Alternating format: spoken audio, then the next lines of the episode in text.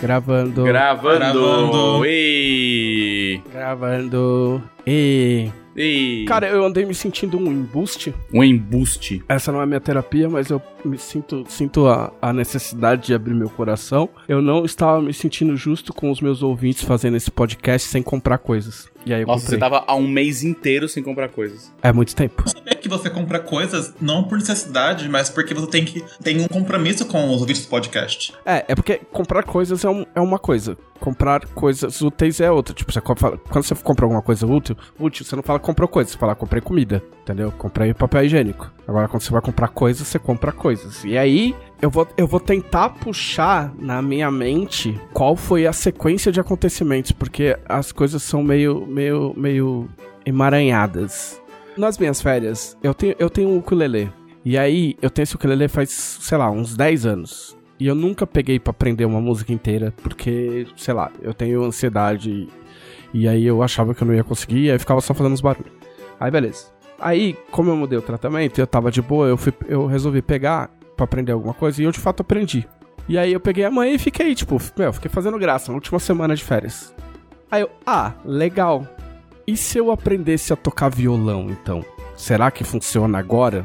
Porque o que acontece é assim, eu tentei fazer aula de violão quando eu tinha 16 anos. Meu pai me deu um violão, meu, meu falecido pai me deu um violão que eu tenho até hoje. Só que, como meu pai faleceu, eu tenho um cuidado fudido com esse violão, eu tenho medo de andar com ele na, dentro de casa. E aí eu pensei, eu falei, ah, eu posso comprar outro violão. Porque eu tenho um amigo que ele tem um violão que é, é- é- que eles chamam de violão travel, violão baby. Curtinho. Que ele é, é, ele é um pouco menor, ele tem um corpo um pouco menor, o braço é um pouco mais fino, é mais fácil de fazer as notas. Eu falei, ah, eu, eu- quando eu tava em São Paulo ainda, eu tinha pensado em comprar um desse. Falei, pô, eu podia comprar um desse, pegar o violão que meu pai me deu, comprar um suporte e botar ele na parede, decorando, que exatamente o que eu fiz, ele tá decorando agora o meu escritório. Aí eu contei pra Camila, falei, Camila, eu acho que eu vou comprar outro violão. Ela falou, eu acho que eu vou arrumar o meu violão. Porque o meu violão tá quebrado faz tanto tempo, eu podia mandar reformar. Aí, legal, eu vou pesquisar um violão pra comprar. E ela começou a ligar em lugares pra reformar o violão dela. Isso foi de manhã. Aí, aí ela ficou brincando com o violão dela e tal. Ela falou, pô, mas é difícil fazer os acordes e tal, não sei o que. Aí eu peguei meu ukulele e mostrei pra ela e falei assim: olha, o ukulele é mais fácil. Tipo, tem acorde. Duas cordas que- a menos. não, não é só duas cordas a menos. Tem, tipo, vários acordes que é tipo um dedo só. E sai som. Entendeu? Tipo, você toca, você toca, você toca músicas inteiras com três acordes de um dedo cada, entendeu? E aí eu mostrei pra ela, ela falou: "Ah, então eu vou comprar um ukulele pra mim". Eu falei: "Tá bom, então eu vou comprar um violão". E aí lá fui eu. Fui comprar um, rompi a minha quarentena pra comprar um violão e um ukulele. E a Camila está Mas você já não tinha o ukulele? não, eu tinha, mas a Camila não. A- as coisas são divididas aqui em casa, entendeu? O que é de cada um é de cada um. Não, tá certo. Que aí você quer usar o seu negócio, é o seu negócio, ninguém vai estar usando. Eu concordo com isso. É, e aí se estraga, entendeu? Tipo, aí se, meu, acontece alguma coisa, e, tipo, é uma, uma bosta. Melhor que cada um tenha o seu para ficar satisfeito e, e com paz no coração. E a Camila está fascinada. Ela, ela já progrediu em, em três dias mais do que eu em alguns meses. Em breve teremos uma grande artista ou uma personagem barda em alguma stream. Mas a Camila é super obcecada, né? Ela pega um negócio e ela vai e detona, assim. É que por causa da ansiedade a gente tem hiperfoco, né? Porque eu tava acompanhando a saga do ukulele da Camila pelo Twitter. E agora eu Ah, tô por trás das cenas, é bem emocionante. É. Não, e agora é legal, porque a gente fica tocando com ele na, na, na sala. E aí a gente se vinga do coitado do vizinho que deu uma bateria eletrônica pro filho. Bom, bateria eletrônica o cara podia usar de fone, né? É, podia, mas é, eu entendo que, tipo, se você quer usar de fone, você não compra uma bateria, né? Você compra, sei lá, um, um MP3. se eu compro uma bateria é pra fazer barulho, brother. Mas você pode fazer barulho só pra você. Eu, Não, por anos, toquei na não. bateria eletrônica de fone. Por isso que ninguém sabe que você toca bateria. Se você toca se você resolve tocar bateria, é pra que as pessoas saibam que você toca bateria. Se as pessoas do teu quarteirão não souberem que você toca bateria, você tá tocando bateria Tá errado. tocando errado. Bateria, Tá bateria não é instrumento, fora. é um statement. Na verdade, Exatamente. toda, todo, todo treino de instrumento musical nada mais é do que uma forma de você ser passivo-agressivo com seus vizinhos, né? Todos eles. Também. O barulho vai sair e as pessoas vão ficar irritadas. Especialmente o saxofone. O saxofone é muito chato. É muito chato. Eu acho um instrumento chatíssimo. Eu tenho uma maldição do vizinho saxofonista iniciante. Assim, tipo, eu tô na minha terceira casa de quatro casas que eu morei na minha vida. E, e na terceira casa com um vizinho saxofonista iniciante. Mas você já viram alguém que tem um vizinho saxofonista que sabe tocar saxofone? É sempre um saxofonista iniciante. Nunca, eu nunca ouvi alguém falar, caralho, mano, eu ô, mudei pra uma casa e meu vizinho é saxofonista, ele toca jazz o dia inteiro, é legal pra caralho, eu não ouço meus discos há meses. Não existe isso. Na verdade, eu Não, nunca não ouvi existe. falar de alguém que tivesse um vizinho saxofonista. Eu achei que tivesse, tipo, cinco no Brasil. Saxofonistas. É o, é o cara vizinho do Kennedy, né? Um abraço pro Kennedy, sei, lá- sei lá se ele tá vivo ainda, né? Espero que ele esteja com saúde. Um beijo, Kennedy. Por onde, Kennedy? Por onde anda o Kennedy? Um beijo, querido.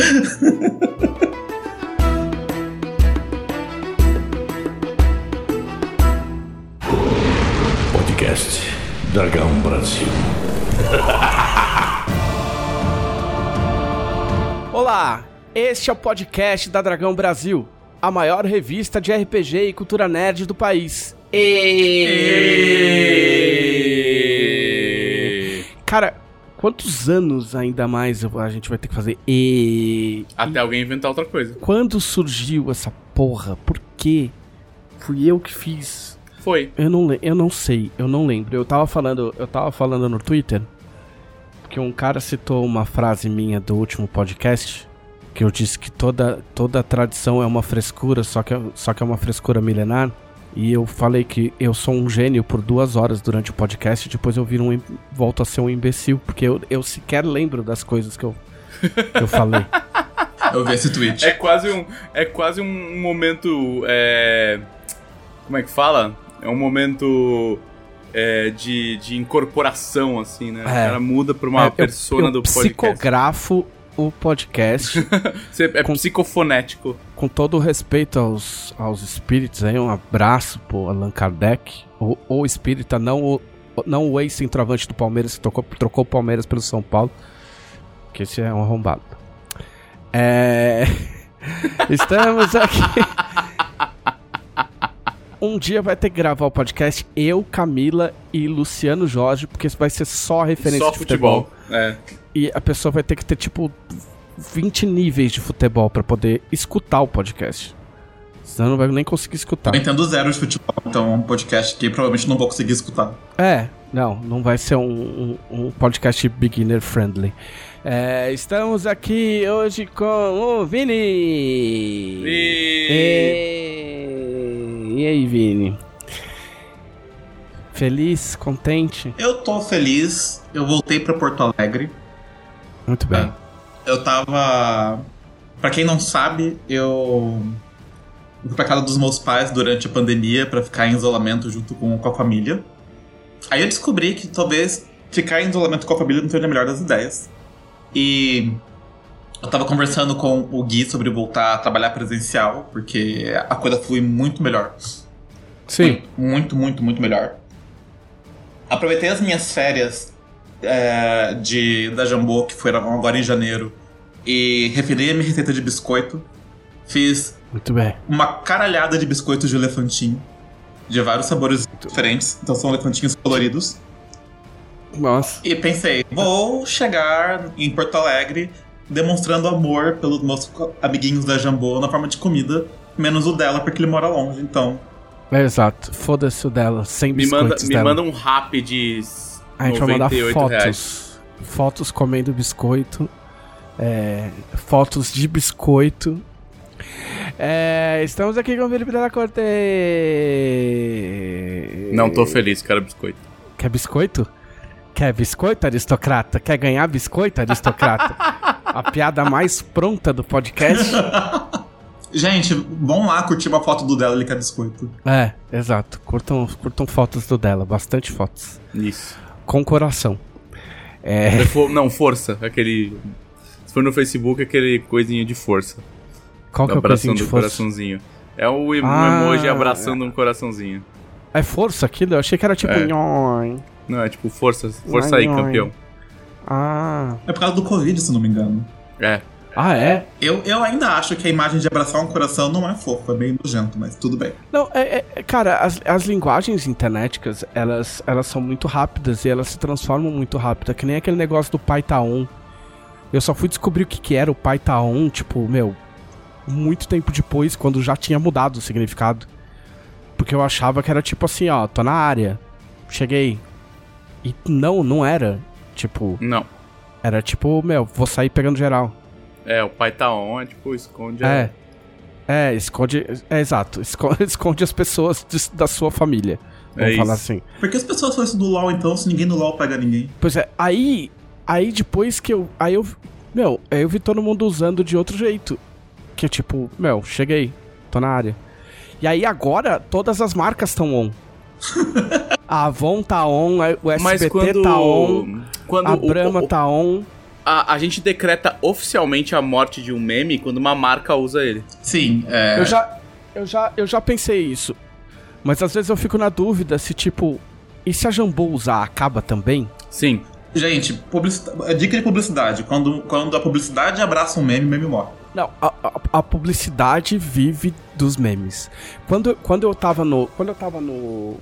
No, no ensino médio técnico, tinha um setor lá que era o equivalente à, à publicidade, que era produção visual gráfica.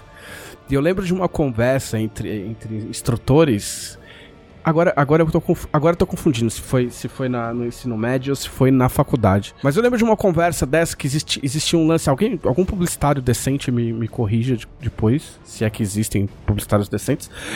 É, eu fiz publicidade, sou formado em publicidade, tá? Sou um publicitário, eu posso falar mal de publicidade. Exato. Local de fala. Formado no pior curso do Brasil. Ah, não, não sei se é o pior curso do Brasil.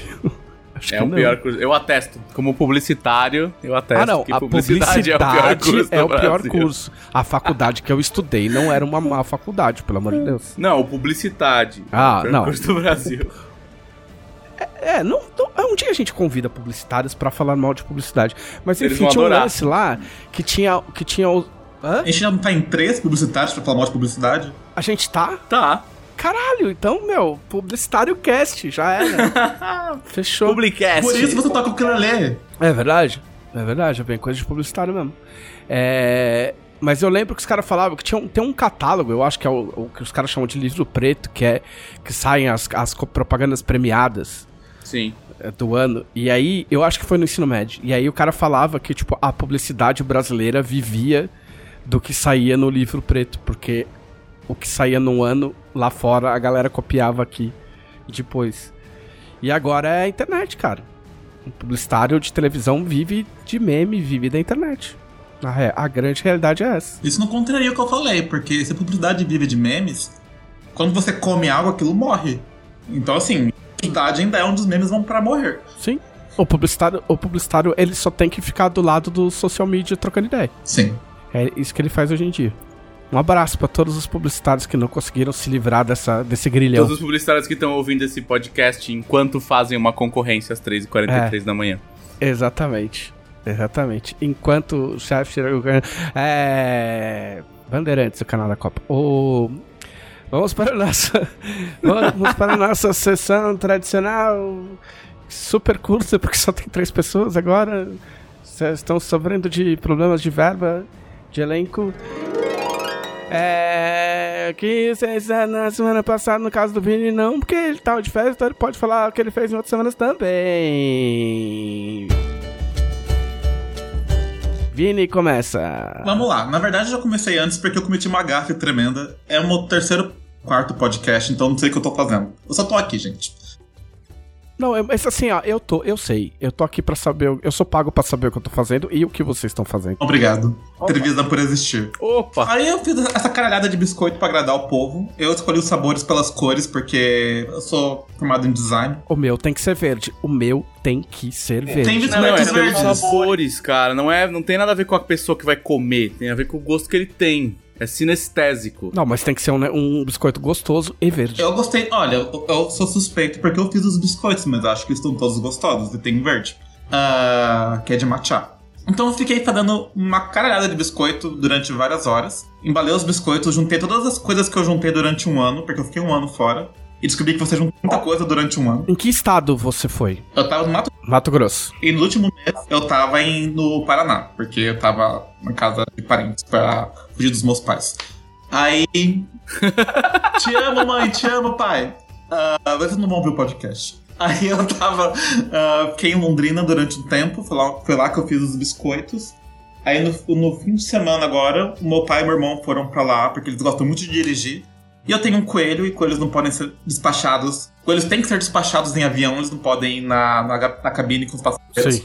Porque são animais ferozes e malignos vão atrapalhar o voo. Extremamente barulhentos, né? Coelhos conhecidos pelo seu, Pelo seu pelo seu barulho. rugido ensurdecedor. Dirigimos durante 15 horas, porque meu pai e meu irmão gostam muito de dirigir, não puxei esse, tra- esse traço deles. E atravessamos três estados. Santa Catarina não acaba nunca, não sei o que acontece com aquele estado. Sim. A gente pensou, nossa, a gente tá na última cidade de Santa Catarina, tipo, durante três horas seguidas. Sim, é, é muito louco, porque quando eu mudei pra cá, eu vim de carro também. Meu irmão fez minha mudança, a gente enfiou tudo numa, numa Fiorino, é isso? Fiorino? E a gente socou tudo lá, literalmente socou tudo. E, e a gente veio de carro. E eu com a, com a Alice, a gata, no- na casinha, no meu colo. E direto. Aí é foda, porque assim, Curitiba passa uma falsa impressão. Porque você sai de São Paulo, aí você, caralho, vamos ter que viajar, meu, um tempão tal. Só que aí você pisca, você tá em Curitiba, você fala, caralho, que da hora, já estamos no Paraná. Rapidão. Só que não, né? E, daí, tipo, a gente fez um monte de lanchinho pra não ter que parar no meio da estrada porque Covid. Inclusive, ouvintes catarinenses, por favor, usem máscara, porque as pessoas que ouvintes da Catarina não estavam usando. Ah, E viajamos, viajamos, viajamos. Minha bunda já tava quadrada de tanto ficar sentado naquele carro. Chegamos aqui em Porto Alegre de uma tacada só. 4 horas da manhã. O meu apartamento ficou fechado durante um ano. Então a gente veio pra um hotel, porque eu não sabia o que encontrar lá. Um ano ele ficou fechado. Ele ficou fechado desde março do ano passado. Caralho. Aí eu, eu não sabia o que encontrar lá depois de, depois de um ano. Eu tava morrendo de medo de estar, tipo. Teve um vazamento antes de eu ir embora, eu tava morrendo de medo de estar o forro todo apodrecido, sei lá. Cenário apo- pós-apocalíptico no apartamento. Não aceitaram meu coelho no hotel, então eu tive que ir lá no apartamento só pra deixar o coelho. Tava cheio de teia de aranha e tinha um morcego morto.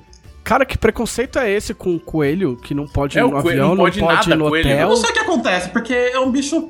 As pessoas falam assim, ah, é porque cachorros são legais. Cachorros são legais, eu tenho um cachorro. Não, não, mas o que, que tem a ver? Agora, agora a- a- as regras de transportes de animais são baseadas na personalidade deles. Não, deixa eu conversar com o seu cão por 10 minutos, ver se ele é Nossa, ai, legal que- o bastante pra entrar num avião. Ai, que fofinho o seu, o seu gatinho. Não, não, senhora, é um coelho. Ah, ah, ah, nossa, é coelho? Hum, Que nojo. né? desculpa. Tipo, o quê? É, eu não devia estar conversando com você. É assim, cachorro faz mais barulho, mais sujeira, mais bagunça, sabe? Late. Eu amo cachorro, mas vamos ter, mas vamos ter, ter, ter lógica na vida, Ah, né? O problema, assim, ó, só fazendo um detour muito rápido, assim, ó, o problema dos animais é o seguinte: cachorro é muito legal, mas late, gato é muito legal, mas caga. Se gato nascesse sem cu e cachorro fosse mudo, eu tinha vários dos dois. Só isso que eu queria dizer. Pode eu gosto que continuar. cachorro late. Eu fico latindo com o meu cachorro. Ah, mas, ah, mas, ó, tá vendo? Isso aí. Aí, meu, aí você vai chamar de meditação, porque você é aristocrata. Vai, Claro Vini. que não, é só barulho mesmo, porque eu gosto de barulho. Mas, mas o televisor. Ah, eu teria vários gatos. Você já tem vários Não, gatos. eu tenho, mas eu teria mais. Eu teria, tipo, 20 gatos fácil, se fosse só uma questão de. de se não e nem cagasse. comesse, né? Porque alimentar 20 gatos. Não, comer, comer tudo bem. Tipo, o dinheiro vem, o dinheiro vai. Comprar ração também é comprar coisas. Entendeu? Agora, eu tive que transformar o ato de limpar cocô de gato numa meditação igual aquelas areiazinhas de, de budista que tem o rastelinho que você fica assim, ó, pas- fazendo caminho na areia, porque são cinco bagulhos gigantes de, de bosta de gato. A gente compra.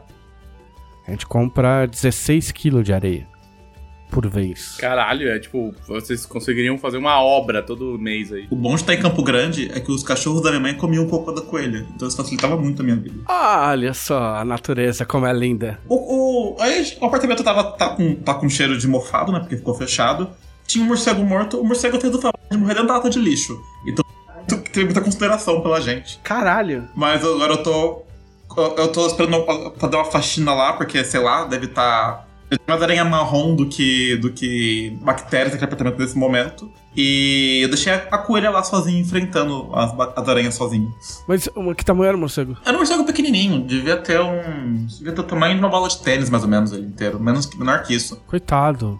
Eu fico com medo de morcego, mas eu tenho dó de morcego, porque eles parecem fofinhos no final das contas. Mas morcego é mó de boa. Morcego é super tranquilo. Até ele vem voando na sua cara, né? Não, mas ele não vem voando na sua cara. É muito difícil acontecer com o morcego, cara. Ele não é um bicho burro, tá ligado? É tipo você falar, ah, gato é fofinho, até ele Como é que tinha um morcego arranhar, morto na tipo, casa dele? Eu então? não sei como ele entrou lá, porque tá tudo fechado. Esse é o maior mistério. Exato. Ele não conseguiu sair. Se um gato entrar numa casa e não conseguir sair, ele vai Mas morrer lá também. Mas o gato não voa. Ele não vai ficar se batendo nas paredes. O seu, não, então tá bom. Então o seu problema é que o bicho que voa. O problema é que ele voa desgovernado, o bicho tá desesperado, vai ficar batendo asa, ah, ah, ah, tipo, bate na sua cara. E bate... gato não voa, e gato não voa, mas gato pula em tudo, sobe. Não tudo. seja ignorante, Felipe Della Corte.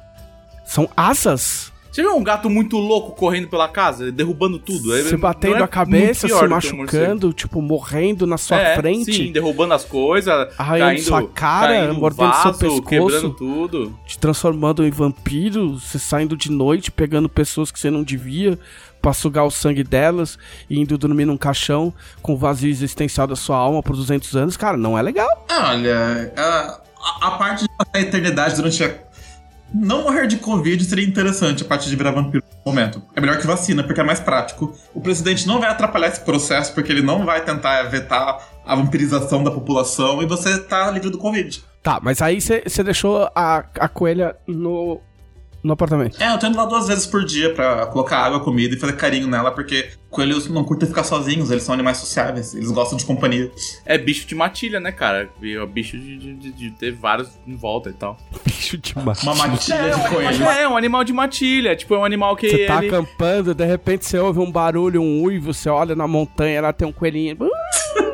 um monte de coelhinho. É, mas é literalmente o nome, é um animal de matilha. É um animal que fica, fica tipo, se organiza em grupos sociais. Coelhos se organizam em grupos sociais, isso é uma verdade. É. E eles se juntam para caçar com uma matilha. Ao contrário de gatos, que só sabem odiar. Odiar. Meus gatos também são de matilha, mano. Tenho cinco, são eles nada. andam junto. O dela, por que, que você. Porque, ah, bem que quem odeia os morcegos é o Trevisan, não. O dela odeia os gatos. Eu não odeio morcego. Eu fico com pena do morcego. Eu acho super bonitinho aqueles vídeos de, de morcego de que tá de ponta cabeça, mas a pessoa inverte o vídeo pra parecer que ele tá dançando. É mó bonitinho. Eu nunca vi isso. Você nunca viu? Não, nunca vi isso. É maravilhoso. O que eu parece, odeio. Parece que você tá no. no você tá na Dama Satã. É, essa parte é horrível, mas. o que eu odeio de bichos que voam são insetos, porque geralmente vão na minha direção. Inseto não é bicho para começo de conversa. Inseto é algum tipo de demônio, que é, é, inseto abre um portal do inferno e surge um inseto. Sim, chama tormenta, por isso que chama tormenta. por isso que é tudo insetoide, porque é horrível. Insetos gigantes, vermelhos. Porque vermelho é a pior cor, como Star Wars já apresentou pra gente. Verdade. Barata voa também. Mas tá na vez do Vini, deixa o Vini terminar. Desculpa. Não, na verdade, a história foi. É, é, é, assim, gente, eu sei que eu andei acho que um terço do país de carro, mas foi muito pouco emocionante, na verdade.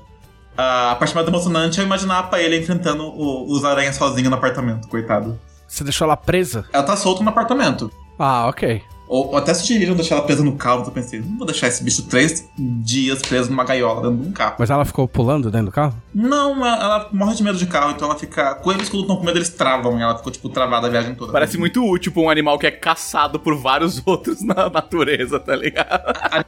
São presas, tipo coelho, tipo cervo eles têm uma coisa em comum que eles têm paradas cardíacas quando, quando tem muito medo. Então qual que é o superpoder deles? É morrer antes do, do predador matar eles e sofrer menos, e sentir menos dor. Caralho. É um superpoder típico de X-Men dos anos 90.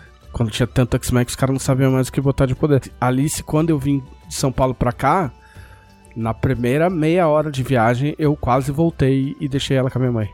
Porque ela tava na casinha, acho que ela nunca tinha andado de carro na vida. E ela fez um escândalo num, num nível que eu comecei a ficar com pena da gata. Eu falei, meu, essa gata não vai aguentar 18 horas de viagem. Aí a gente deu uma insistida, aí passou a primeira hora, ela desencanou e, tipo, se, se entregou. Falou, ok, o meu destino é, é esse. Eu vou ficar para sempre. Meu destino eu aceito. É. Eu vou, eu vou ficar pra sempre preso nessa, nessa gaiola dentro de um carro. Eu, eu moro aqui agora. A Alice passou por vários traumas, né? Porque a Alice ficou 18 horas dentro da casinha. Aí eu cheguei aqui, é, soltei ela. Aí não tinha mais nenhum outro bicho. Ficou ela sozinha na casa. Por, sei lá, acho que uma semana, não lembro. Camila não tá aqui pra me corrigir. e aí, a hora que ela tava curtindo o rolê, eu trouxe mais dois gatos pra dentro de casa. Aí essa gata não olhava na minha cara, bicho. Ela, claro que não. Eu tava, eu tava deitado no sofá, cara. Ela vinha andando assim, eu chamava ela, tipo, Alice, Alice, ela. Tipo, gratuito. Não fala comigo! É, mas, nossa, foi total esse naipe. Quem é esses filha da puta que você traz pra casa? você me tirou da minha casa, é. me arrastou por uma caixa por horas, daí depois você me colocou numa casa que eu não conhecia e enfiou um monte de gato aqui dentro. Não, e é você louco. Você quer me porque, foder, caralho? Porque ela ficava sempre. Porque os outros dois gatos eram filhote. E eu notei, cara, ela ficava por um bom tempo, ela ficava sempre. Ela nunca tava, tipo, no nível deles. No nível do chão. Sempre em cima. Sempre em cima. Se eles estavam no chão, ela tava no sofá. Se eles estavam no sofá, ela tava no alto do sofá. Pra, pra marcar.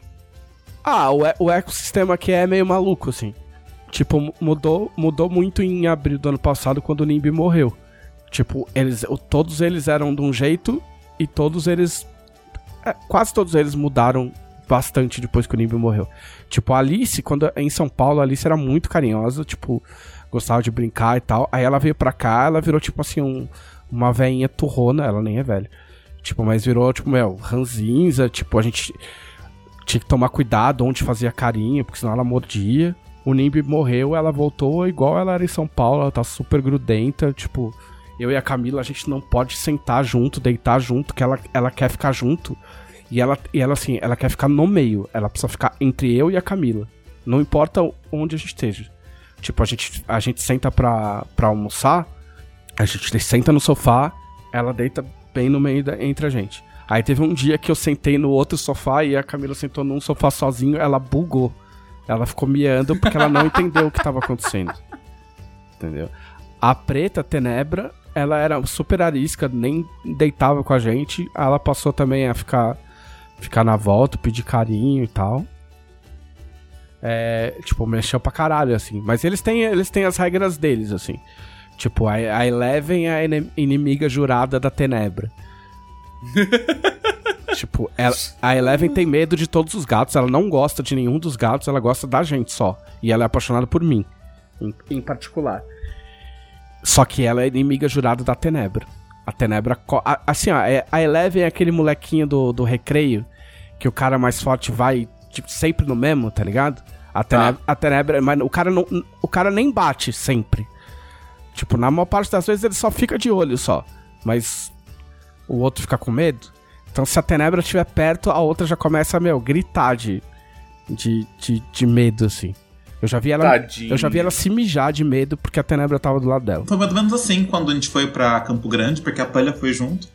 E minha mãe tem dois chihuahuas. Os chihuahuas é. olharam pra ela, a primeira reação deles foi: Quem é esse cachorro estranho? Depois foi. Sim. Uma mágica. É uma, não é um cachorro, é uma fábrica mágica de Nescau Ball. Mas. pra ele, eles são só inimigos. Então, quando eles vão lá. Mas eles são chihuahuas. Chihuahuas são inimigos naturais de absolutamente tudo que se move. Pincher são, chihuahuas são fofinhos e grudentos. Que fim levou, que fim levou o piquenês, hein? Quando eu era moleque existia muito piquenês, era o, era o gato, o cachorro da moda das, das tiazinhas. O que acontece é, é, com os cachorros quando eles saem de... Quando eles saem da linha, saem de linha, né? Sim, é tipo... Param, Param de, de fabricar. Fazer. Param é. de fabricar. Tipo Doberman. O que aconteceu com os Dobermans? O que aconteceu com os filas? Os filas. Meu cunhado tinha muito fila. E Doberman roubava banco. Doberman roubava banco. Tinha o filme. O, tinha o filme. Você nunca viu esse filme? Sim. Dos Doberman que roubava banco? Dinheiro. Doberman, o cachorro não sabe usar dinheiro, o cachorro não entende sistema básico. Ah, mas é aí o, o não, animal ele é inocente, né? é. O animal é inocente. O humano é que distorce e treina o bicho para fazer cagada por ele. E aí ele mandava, os, os caras mandavam os Doberman, os Doberman iam no caixa assim e ficava rosnando pra cara do caixa, com a sacola pendurada no pescoço assim, os caras tinham que dar o dinheiro. A Gangue dos Dobermans. Gangue dos Dobermans era o nome do filme. Procurem aí, assistam. Muito bom, nunca assisti. Mas eles pegam os cachorros de raça que não estão mais na moda, colocam num foguete e mandam pro espaço. Não sei o que acontece com esses cachorros também. Os russos, sim, os americanos eu não sei. Os russos gostam de mandar É que assim, cachorro cachorro, pros não tem cachorro, né? Não existe raça de cachorro. A gente inventou todas. Eu não fiz nada, eu inventei RPG. Eu inventei umas três, mas desculpa, gente. É, e aí assim, se você simplesmente para de tentar reproduzir uma raça, entre aspas, ficando fazendo reprodução é, controlada e tal, ela, ela some, porque a- o natural é que tudo fosse vira-lata, né? Caramelo. Exato, de preferência. Parem de brincar com os deus, de deuses, com os nossos animais. É o nosso protesto. Próximo, próximo podcast, Luiz Amel. Você, Felipe Delacorte, o que, que você fez? Vai. Eu. Essa semana, essa semana eu finalmente comprei uma mesa. Eu gosto que o dela. Toda vez que eu falo pra ele, eu falo assim: E você, o que você fez essa semana? Ele faz uma pausa como se ele nunca tivesse participado desse podcast na vida e eu tivesse pego ele completamente de surpresa com a minha pergunta. É uma pausa dramática. É. É radiato. Mesa, tá. Vamos ver o, quão- o, quão- o quanto a gente consegue enfeitar isso pra ficar interessante. Ah, essa semana eu finalmente comprei uma mesa. Eu, eu tenho uma sala que eu não uso desde que eu me mudei. Porque a minha sala não tem nada. A minha sala tem um sofá. E mais Quantos nada. cômodos tem a sua casa? Hum, um, dois, três, quatro, cinco, seis, sete cômodos. Aristocracia paulistana. Eu sou rica! é, é. É a Torre do Mago. É que tem quatro andares. Não, assim, ó, vocês, vocês não ouviram porque estava em off, mas ele falou, ele falou assim: "Ah, pô, esqueci de pegar água". Falei, não, beleza, aproveita aí que eu não fiz abertura ainda, vai buscar água. Ah, pô, mas são quatro andares, né? O cara tem quatro andares na casa dele e tá reclamando que vai ter que descer pra pegar água. Podia ter comprado um frigobar. A gente tá pensando seriamente em colocar um frigobar na sala pra não Ah, ter que descer e pegar bebida, né? Porque a gente já comprou um bar, um barzinho daqueles, né? Que anda é, com rodinha e tudo tal. A gente Patrocinada comprou. pela Amstel. É, é, alô, Amstel, patrocina Ambev. A gente comprou um bar, né? Compramos um sofá e compramos. E aí faltava comprar a mesa e a gente vai comprar um, um rackzinho bacana. Aí a gente comprou a mesa essa semana, então assim, ex- existe a possibilidade de eu conseguir usar a minha sala depois de quatro meses morando na minha casa. e estou bem feliz com essa possibilidade. Vai, Comprar casa nova é tão divertido. Cara, é divertido, mas chega uma hora que irrita, porque. é, Chega uma hora que você só fica puto que você não tem aquela coisa. Ah, isso é verdade. É, é do tipo, semana passada eu queria fazer uma parada, uma receita lá que precisava de uma peneira. Eu não tinha uma peneira, porque foi a primeira vez que eu precisei de uma peneira. E quando você vai comprar coisa, você fala, ah, mesmo, uma peneira. Não, você não faz isso. Aí eu tive que sair da minha casa e comprar uma peneira. Tudo tava comprado já pra fazer a receita, sabe? Eu, eu, só, eu só parti do pressuposto que eu tinha uma peneira, porque eu tinha uma peneira nos últimos 30 anos da minha vida, eu sempre tive uma peneira. Sim, porque sua mãe proveu uma... não, que minha uma- mãe, minha mãe. Eu passei. Eu passei quase uma década casado e, e- e tendo a minha própria casa. E eu, eu tinha uma peneira nela. Então você já, tinha, já devia ter aprendido comprando uma peneira quando você, quando você alugou a casa, desculpa. Mas você imagina o quê? Que eu comprei essa peneira quando eu me mudei pra casa? Não, eu, me- eu comprei essa peneira quando eu precisei de uma peneira. Mas você teve 10 anos de, de 10 anos de vivência precisando de uma peneira e você devia ter pensado, caralho, não é porque eu vou me mudar de casa que eu vou deixar de precisar de peneira. O que, que você tava comprar uma peneira. cozinhando dela? Eu tava tentando fazer um, um molho específico de cogumelo. Então deu errado? Não, não, é que assim, é... Eu, eu ia fazer o molho de cogumelo e deu certo, mas eu ia fazer o molho de cogumelo e tem uma hora que você tem que escorrer a água do cogumelo e pres- pressionar ele e tal. E aí na receita eu falava pra fazer isso num pano. Eu odeio fazer receita que você escorre coisa em pano. Eu não sei, me dá um. um, um nojinho. no- Aristocracia. Aí eu falei, ah, vou escorrer numa peneira, né? Vou pegar um, um, um espremedor, escorro com a mão, mas escorro na peneira. E aí eu não tinha uma peneira. Aí eu fiquei chateado, eu tive que parar a minha receita de molho de cogumelo no meio pra ir Meu comprar uma Deus, peneira. que- meu Deus, eu não tô aguentando esse segmento. Você tá, você tá parecendo. A, a Camila tava assistindo aí ó, um, um programa de reforma, um dos 800, 800 mil programas de reforma do, Certo. do Home and Health. E aí, assim, os, os caras. É, é um casal de caras que, que reforma. E eles têm um rolê de, de, de economizar dinheiro. E aí, Tá. Aí o casal não tinha muita grana pros padrões norte-americanos, né? E aí eles falaram assim: olha, então, a gente pensou num jeito de economizar. Então, talvez o único jeito. É, a gente sabe que não é o ideal e que não vai ser legal, mas talvez seja vocês é, ficarem na casa enquanto a reforma acontece e rola uma pausa dramática, eles. Ah, acho que tudo bem, eu acho que a gente consegue. É, a gente sabe que vai ser difícil. Eu falei, caralho, eu nem sabia que existia a possibilidade de ir morar em não outro lugar enquanto alguém casa, faz uma reforma. Porque lá Cara, é eu- tudo de madeira, os caras os cara fazem É reforma em três rapidão, mano. semanas. É isso, é muito Aqui rápido. você vai ter que, meu, comprar uma casa. pra passar E um olha, ano a minha, e a meio. casa, os meus pais moram na mesma casa que, que há, há 33 anos eles moram na mesma casa. E eles já reformaram essa casa milhões de vezes, porque minha mãe não para quieta com reforma. Ela sempre acha que tá. Ela termina de reformar e ela fala: Ah, eu acho que eu vou mudar, porque não ficou bom. É, a pira da minha mãe são duas. A minha mãe tem a pira de reformar coisas que não precisam de reforma e de comprar um negócio já visando devolver ou trocar. Assim, ela compra, Aí volta pra casa, aí ela fala: Ah, tinha um outro lá que era roxo, era mais, era mais legal. Aí ela volta lá e troca. Assim, é, é a pira dela. E, e, a, e a casa, eu, eu tenho memória. É, a casa já mudou muito e tal. E eu tenho memória de, de uma vez que a minha casa foi completamente derrubada da metade da casa pra trás. Assim, tipo, a, a porta da cozinha que iria pra lavanderia dava pra um grande buraco cheio de entulho, sabe? Com 3 metros de altura. E aí, parecia que, que tinha caído um meteoro na minha casa, assim. E aí, depois que, que terminou de fazer essa parte, minha mãe resolveu reformar a sala e cozinha. Aí a gente teve que mudar a casa para o porão. Então, tipo, eu morei no porão por, tipo, uns oito meses enquanto reformava a cozinha e a sala. E aí, tipo, o porão era a cozinha e a sala tudo junto. Tipo, tinha fogão, micro-ondas, um geladeira, bunker. sofá, O televisão. negócio é que é que reforma nem câncer. Eu posso fazer essa piada porque eu tive câncer, então tem local de fala. que horror! Mas reforma é que nem câncer, né? Porque ela começa, ela vai se espalhando, ela não para nunca. É, não, e você, e, e você tem que tomar cuidado pra ver se ela não volta. Sim, sim. É que nem câncer. Nem câncer. Ok, me tira desse podcast. Então. ah, Ai, que horror. a, a sua mãe gosta muito de reforma?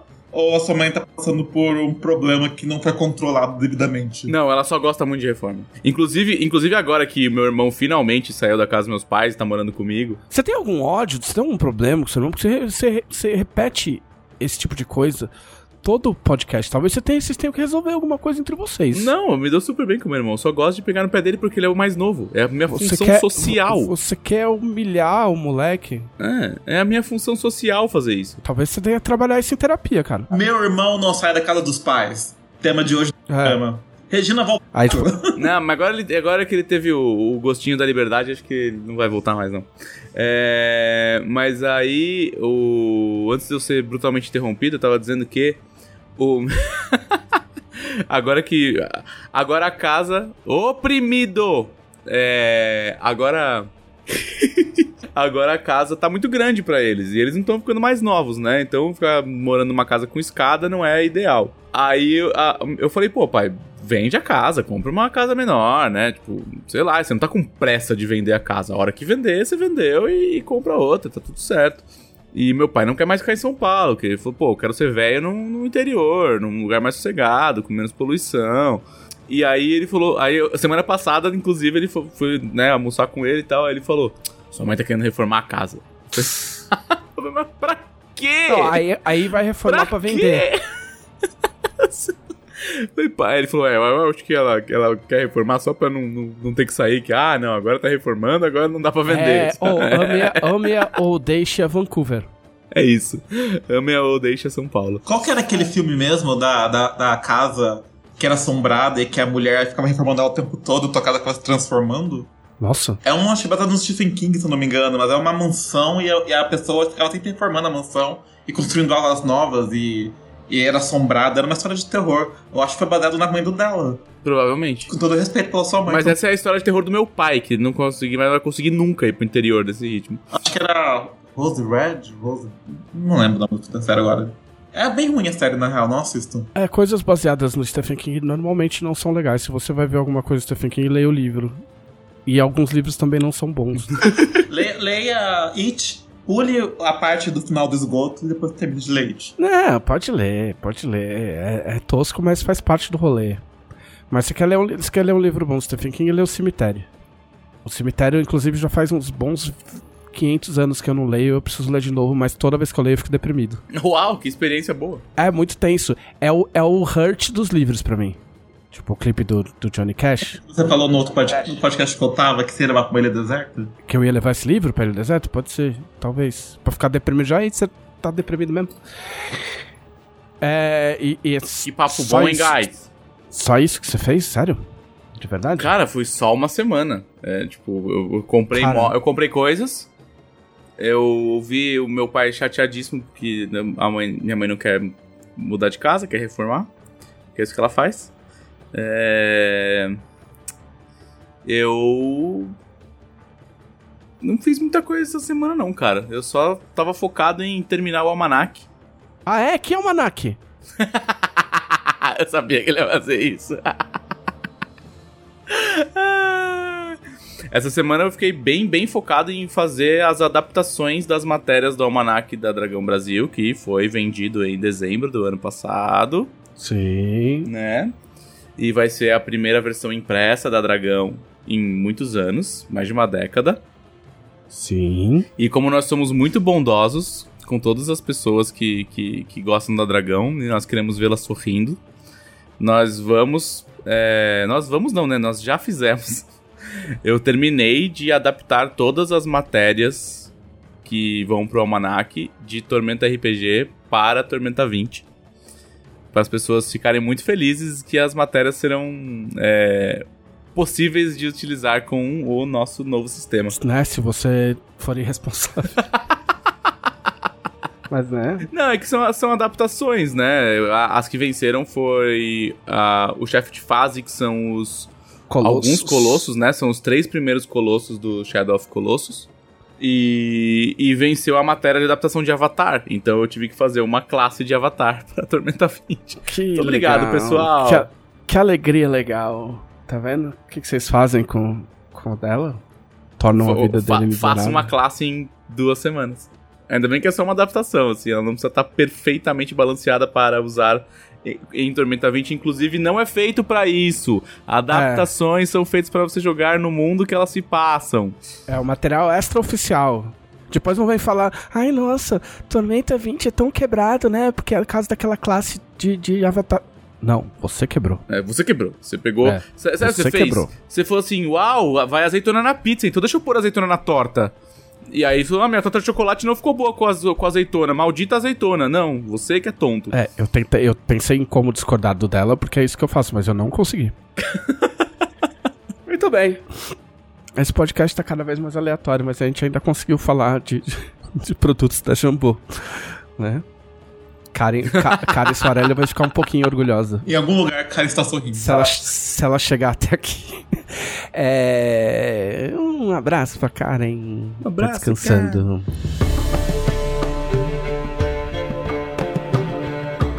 É, muito bem, o que que eu fiz? O que que eu fiz? O que que eu fiz? O que que eu fiz? Primeira coisa, para surpresa de alguns que não entendem como a vida funciona, eu estou acabando de ler A Deusa no Labirinto.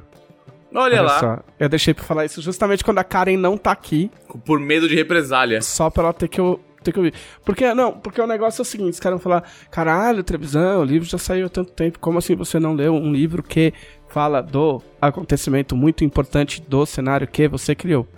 É porque a vida é assim, amigo. É... A gente já sabe o que vai acontecer no livro, esse que é o problema. Porque a gente aprova todo, a gente ajuda a criar o plot, aí a gente lê o, o, o resumo do, do, do livro pra ver qual- quais são as propostas. E aí ajuda a dar ok no livro. Então meio que você sabe. Tipo, quando as pessoas me perguntavam do Deus no Labirinto, eu falava assim: olha, eu sei o que acontece, eu só não sei como acontece, porque eu não li. E aí eu tô lendo, graças a, graças a nossa amiga. Nosso amigo Remedinho do psiquiatra, eu eu comecei. É assim, eu tenho muito problema pra terminar livro já faz alguns anos. Eu fico pipocando de um livro pro outro e não termino nada. Porque eu, eu fico muito inquieto e eu não consigo ficar parado lendo uma coisa só por muito tempo. E agora eu tô conseguindo fazer isso de novo. E aí eu já tinha começado, eu já tinha lido, sei lá, umas 100 páginas há, há uns meses.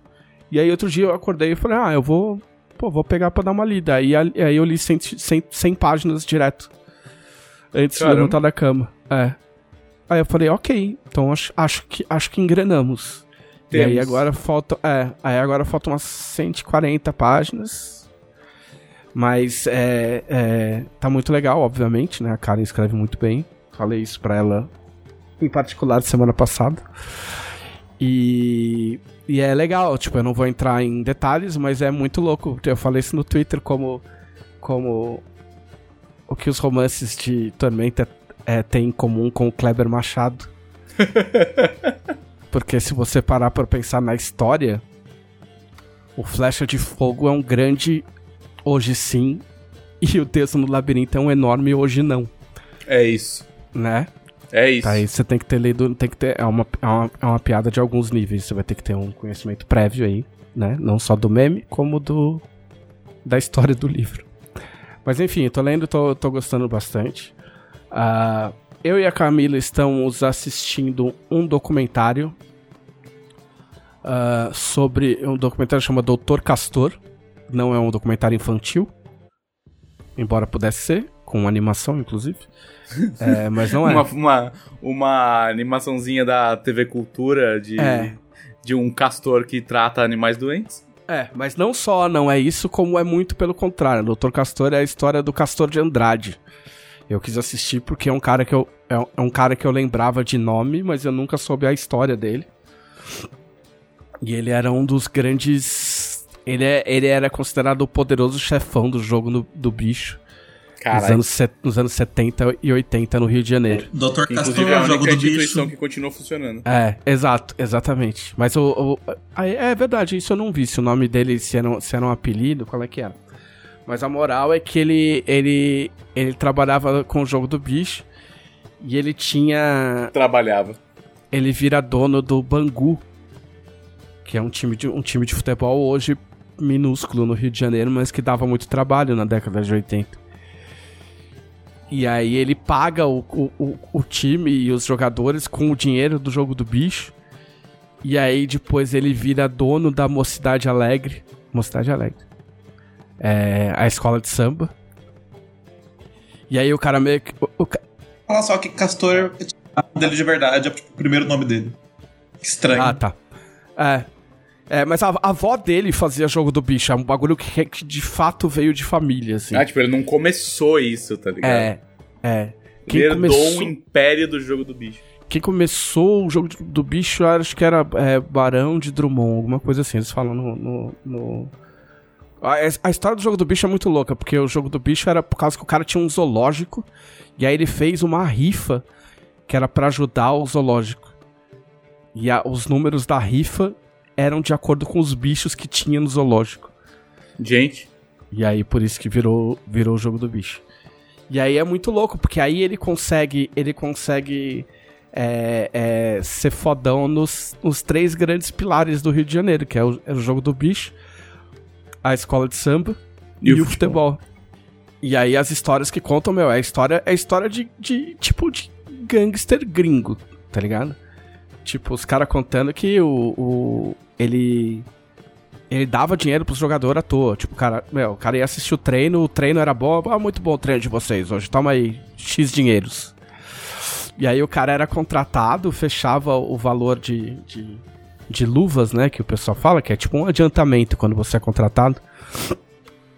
E aí o Cláudio Adão, que era um, foi um centroavante famoso na época, e jogou no Bangu, ele conta lá que ele foi contratado e ele falou: Ah, eu tô em casa, toca a campainha, chega um cara. Falou assim: Ah, eu sou. tô aqui em nome do doutor Castor. Eu vim entregar essa mala pro senhor. E aí entrega a mala. aí ele abre a mala, tá tudo tipo em dinheiro. Tipo, em dinheiro vivo, assim. E hoje a gente tava assistindo um episódio que os caras. Que, que, que os caras falam que eles estavam lá na concentração, que era a Toca do Castor, que era, um, era uma casa. é. Era uma, era uma casa é, que tipo o. super vilão, tá ligado? É, era uma casa em que os. Meu, e assim, é muito louco porque é muito anos 80, tá ligado? Então, tipo assim, a concentração é tipo uma casa. Tipo uma casa da sua tia, só que grande. Cheia de jogador de futebol, saca? Tipo, os caras sem camisa, jogando baralho no chão, tá ligado? E aí o cara fala assim, fala assim, ah, teve um dia que, meu, é porque o Dr. Castor dependia muito do humor dele. Então teve um dia que ele apareceu aqui, a gente, ô, doutor Castor, e aí, vai liberar um. Vai liberar um dinheirinho pra gente? Aí fala, ah, vocês querem, vocês estão querendo dinheiro? Aí os caras, ó, lógico, né, doutor? Tipo, só um, pra dar uma esquentadinha aí, pra gente jogar uma. Jogar um baralhinho e tal. Eu falo, ah, então tá bom. Aí, ô fulano, vai pegar minha mala. Aí o cara chega com a mala. Aí ele abre a mala, saca uma metralhadora, Caralho. dá uma rajada no muro, prá! Seus inúteis do cacete. Tô querendo meu dinheiro, já tomei no cu no jogo do bicho, agora vocês querem tirar mais dinheiro de mim, seus vagabundos. Mas eu vou dar um dinheirinho mesmo assim. Bom, como eu digo, sempre só vale a pena ser maluco se você for rico, porque aí É. você é excêntrico. É, não, mas assim, é insano. Os caras falando que, tipo, falaram, meu, a gente recebia essa grana em dinheiro, mas a gente tava super de boa, porque a gente era protegido pela polícia e era protegido pelos bandidos. É, Então é não, não tinha do que ter medo, né? O que eu penso é assim: uma pessoa chamada Castor, com certeza sofreu bullying na escola. Você faz. Você sofre bullying na escola, acontece o quê? Vira bandido, vira o rei do, do bicho no, no Rio de Janeiro. Não, então, mas é, que é, mas é que é muito louco, porque assim, ó, o cara era, o cara era bandido, mas, cara, é o Rio de Janeiro e o Brasil dos anos 80. Então não era um bagulho tipo assim. Ah, existem, existem boatos, meu, a galera não. Ninguém tem certeza, sabe? Tipo, era muito escancarado, saca? Os caras faziam piada, o jornalista fazia piada, o cara aparecia almoçando com o governador, tá ligado? E, e- tipo, os bicheiros racharam o rio entre eles e eles foram assumindo as, as escolas de samba. Tanto que eu, eu quis assistir, porque eu, quando era moleque, eu lembrava dessa história de que escola de samba era coisa de bicheiro. Tinha- tem até o, o, o, o estereótipo do bicheiro, que é o cara com, com, com o blazerzinho branco, camisa, camisa social aberta no peito, com umas correntes. Isso aí era, era o visual dos caras, saca? E era tudo muito escancarado, o cara era mega folclórico, assim, no, no Rio de Janeiro. Então não era nenhum cara que. Não era um cara que ficava às escondidos, o cara era tipo celebrity, assim. Tipo, todo mundo sabia que ele era Não, o bicho. todo mundo sabia. Tipo assim, eu, eu, eu com a minha falta de conhecimento, e que me perdoem todos os cariocas, mas provavelmente o Rio nunca foi tão Rio quanto nessa, nessa época, porque você vê os vídeos, é muito suco do Rio de Janeiro, tá ligado? Tipo, as entrevistas, os, os repórteres, tipo, a, a bagunça, tipo, meu, é muito Rio de Janeiro, cara. Parece assim, ó, parece um bagulho inventado. Não parece real, tá ligado? Parece, Parece, um que é sketch do ficção. dos Fundos. né? É, tipo assim, não, é, assim, tipo, Hermes e Renato, tudo do Hermes e Renato saiu né, de anos 70 e 80, né? É toda essa, toda essa pegada aí. Mas é muito louco, tá no Globoplay, se alguém assina por causa do Big Brother, aí aproveita, né? E tá, são quatro episódios de, um, de uma hora cada um. A gente tá no segundo episódio. A gente tá num episódio que o, que o Bangu perde o título brasileiro de, de 85 pro, pro Curitiba. E, mas vale muito a pena, mesmo se você não gostar de futebol, não, tipo, dá pra, dá pra pegar o. Não gostar o- de futebol, não gostar de jogo do bicho. Não gostar de jogo de bicho, não gostar de samba, pode, pode assistir de boa. É, não- E aí, no rolê dos documentários, eu assisti um outro documentário. Ah, um outro documentário, não, desculpa. Uma série que chama Waco. Eu acho que se pronuncia assim, se eu me lembro bem. Escreve Waco, W-A-C-O. Que é O sobre. mais legal é que o Waco é maluco, né? É, é, então, pois é. É uma coincidência, porque isso é o, é o nome do, da área lá, do, do, Uhum. do rolê. Né? É, que é sobre um cerco que aconteceu é, em 1993. Ah, não lembro em que estado fica o Waco. Ah, não tô com. Eu chuto Texas. Eu, então, eu ia falar Texas, mas eu fiquei com medo de falar errado. Mas vamos, vamos dizer que é o Texas. É Texas, tá ok, acabei de conferir. É, ponto para tudo pra Felipe Texas. Ponto para a aristocracia paulistana. É, e aí, o rolê é assim. Vamos lá. Esse é, é, é- é uma, um ramo de, de religião lá, whatever, que era conhecido como ramo davidiano. Ok? O bagulho, se eu me lembro bem, existia desde a década de 50. Tá. E era um, era um pico grande lá, tipo um, um, tipo um complexo de casa. Tipo uma- um casarão Era gigantão, uma, muito como é que gigantão. fala? Uma comunidade, uma comuna. É, é uma comunidade, mas não é várias casinhas, é um prédio só, assim. Tipo, Tá. grande, bem grande. Não, é uma se fosse- república gigante. Muito gigante. é. E aí, é tipo um rancho. Eles chamam de rancho. Tá bom. E aí o que acontece? Esses caras vivem lá. Assim, primeiro que a- série também tá na Globoplay. É. E eu achei que a série meio que dá umas passadinhas de pano pro, pro cara, pro David Koresh, que é o. que era o Messias dos caras lá. Né? Ah, então, o que, ele- o que eles mostram lá é que assim, a comunidade do cara, eles faziam estudos bíblicos, lógico, né? E, e todo mundo vivia lá, e ele, esse cara fazia os sermão, sermões e as, as leituras e dava o ponto de vista dele. Ele era apaixonado pela parte do apocalipse, o que já devia ser um indicativo meio, né? Meio O que já complicado. dizia muito sobre o rapaz. É. E aí a moral é que esse cara ele foi ele ficou famoso porque ele fazia os sermões e gravava em fita cassete. E essas fitas cassetes eram passadas de grupo em grupo.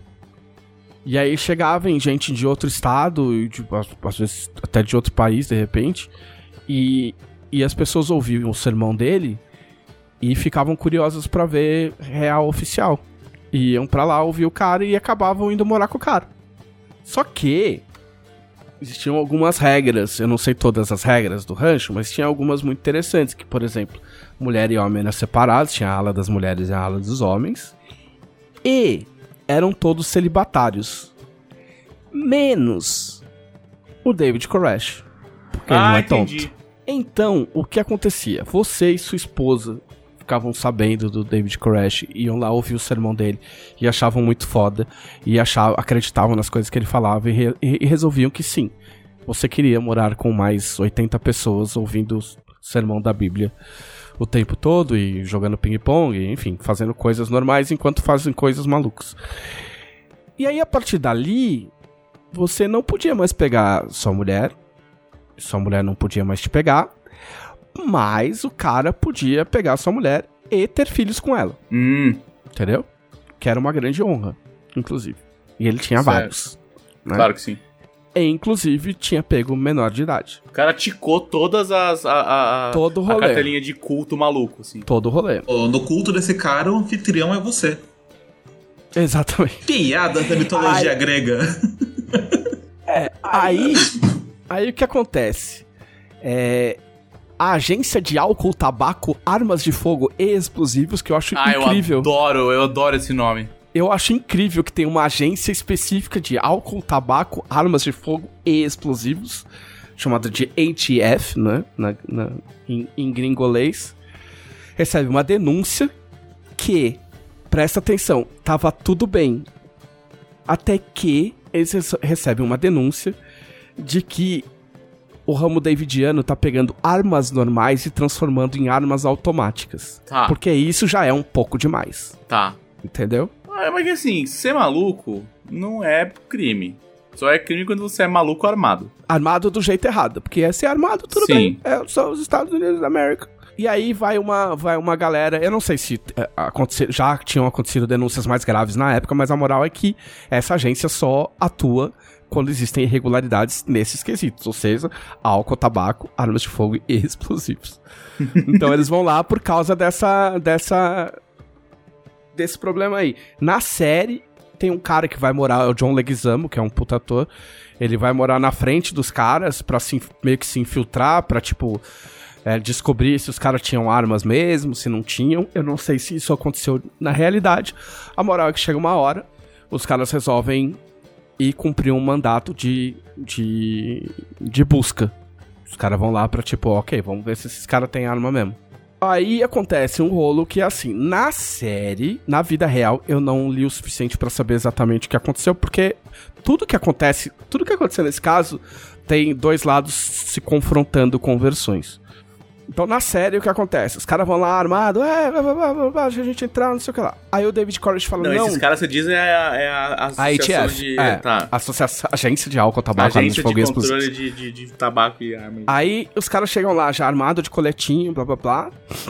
E aí o David fala: Não, não, pera aí que eu vou conversar com os caras. Aí ele abre a porta e fica: Não, galera, tem, tem mulheres e crianças aqui. Aí na série eles fizeram lá uma cena que os cachorros vão lá e, tipo, começa a latir de, de repente. Um, um cara da HF toma um susto, atira nos cachorros. E aí os caras da casa atiram nos, nos caras da HF. Os caras da HF começam a atirar pra dentro de casa. Acertam o, o David, os caras fecham a porta. Aí começa o tiroteio, os caras da casa matam, chegam a matar, acho que um ou dois caras da HF, deixam os caras feridos e aí fudeu, né? Porque, assim, agência do governo, quando você atira nos caras, não é de bom tom. Os caras não. Os cara Costuma não. ser crime. É, a galera, assim, principalmente nos Estados Unidos, os caras não costuma achar muito legal. Uma coisa que eu aprendi na faculdade de Direito, porque assim, eu sou publicitário e eu me formei em Direito. Sim, eu sou um ser humano horrível. Uma soma de vários humanos horríveis, um ser humano horrível só. Nunca faça o Estado querer te fuder, porque ele vai te fuder. É, Basicamente resumo disso. O Estado americano, então, tipo, amigo, sai de baixo. E assim, ó, eu vou deixar claro que, que o David Koresh era branco. Entendeu? É, ele deu esse- sorte ainda tem ainda. Ele deu sorte. E aí o que rolou foi, aí chega o FBI pra completar o rolê. E aí os caras cercam e falam, ó, o negócio é o seguinte, todo mundo pra fora dessa merda aí, vamos acabar com essa palhaçada. E aí os caras, tipo, não, a gente não vai sair.